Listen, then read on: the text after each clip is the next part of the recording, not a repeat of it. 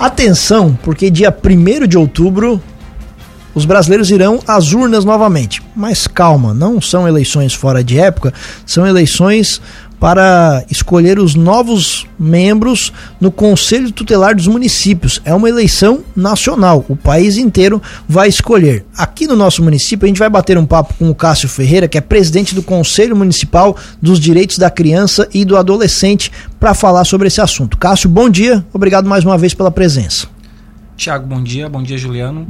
É, estendo meu bom dia a todos os ouvintes da Rádio Cruz de Malta e é sempre um prazer estar aqui na companhia de vocês e dos ouvintes. Vamos lá, Cássio. Dia 1 de outubro é um domingo, daqui três semanas, basicamente. Eleições, como é que vai funcionar aqui no nosso município?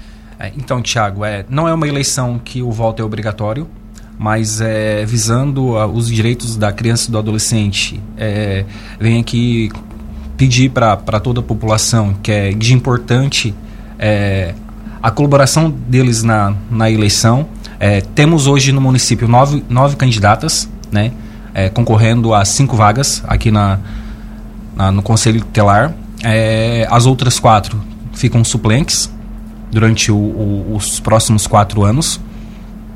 E dia primeira é eleição. É, vamos ser três colégios, é, sendo que o, o, Visconde contempla toda essa a nossa área central. Aí quem vota no Walter, Arizona, Morro da Palha, no 107, nos Amarais, a, o local de votação é no Visconde. Vamos ter também outro local de votação que é no Barro Branco, que aí contempla toda a área do quilômetro 1, Mina Nova, é, Barro Branco e Rio Bonito, Palermo, Farroupilha e Itanema. Aí voto no colégio do, do Emília. E no Guatá, no colégio do Hernani, é, contempla toda a área da Rocinha, Rio do Rastro, Rio Apertado, Rio, Rio Capivaras Alto, né, Barreiros. Então a, a votação é no Hernani. Então temos três colégios: Guatá Hernani Cotrim, Barro Branco Emília Mameg Soares e aqui no centro o Visconde de Itaunai.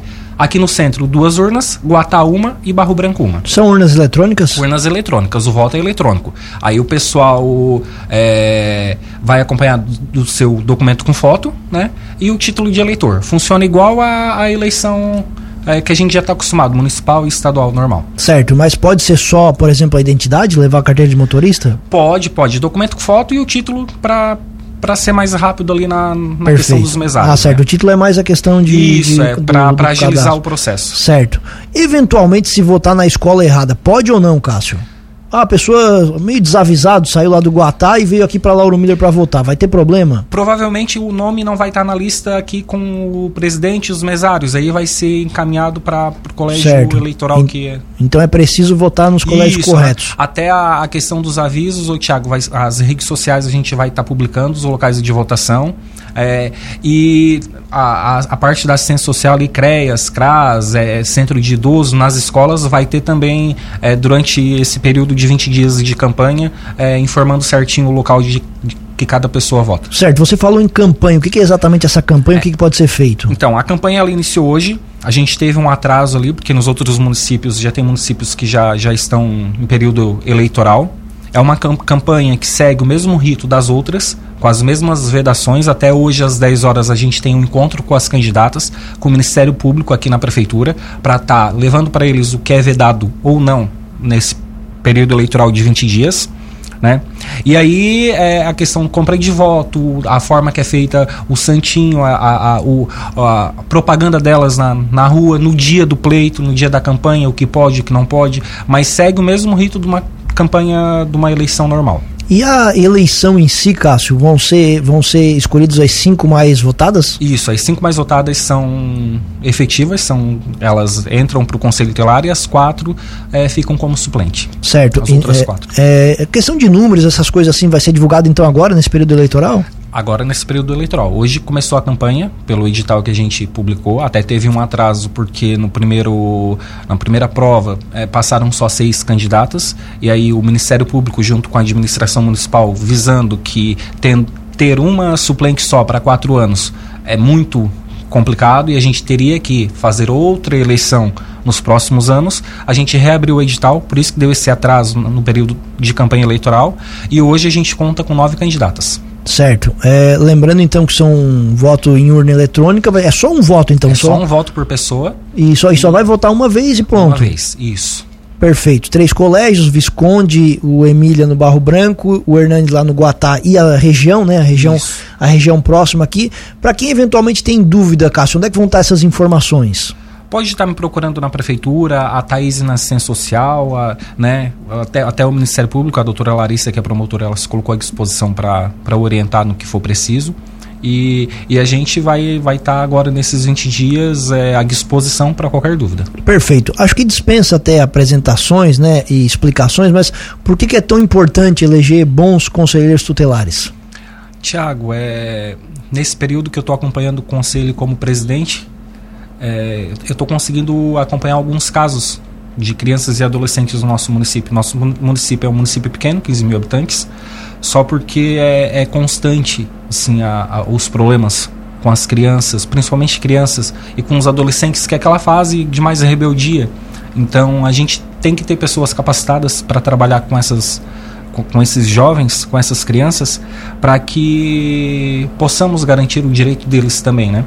É, o conselho telar, muitas pessoas eles têm um pouco de, de receio, porque ah, é, trabalhar, ninguém quer deixar o filho trabalhar, mas, mas é, a gente tem muitas famílias carentes aqui no município, a gente tem muitos problemas com violência contra criança e adolescente, e é bom é, a gente escolher bem o, o, os candidatos a conselho telar, porque eles vão estar trabalhando quatro anos com na nossa cidade e defendendo o direito das crianças e adolescentes daqui, né?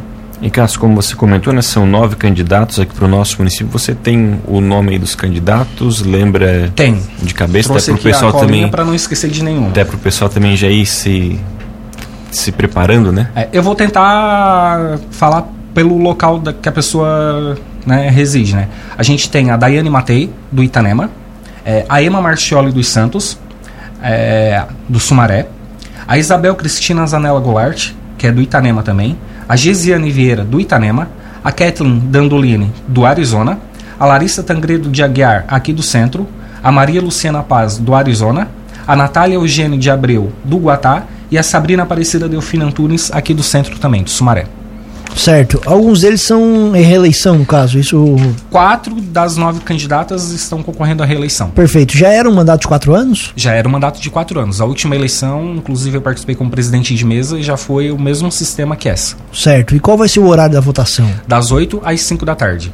Perfeito. Como se fosse uma eleição como mesmo. Como se fosse uma eleição. Cinco horas da tarde encerra as urnas, é impresso a, a, ali a votação. A concentração vai ser aqui no Paço Municipal. E aí, no dia mesmo, depois da eleição, a gente já define é, as cinco mais votadas e já publica o resultado. Certo. E elas tomam posse? Elas tomam posse dia 10 de janeiro. Você falou que houve um atraso no processo, elas fizeram uma prova também, foi é, isso? Foi aberto o edital em abril, em julho foi feito a prova, e aí com média 6 para passar para a eleição. Algumas candidatas não atingiram a média 6, então foram reprovadas nesse primeiro nesse primeiro período de, de processo.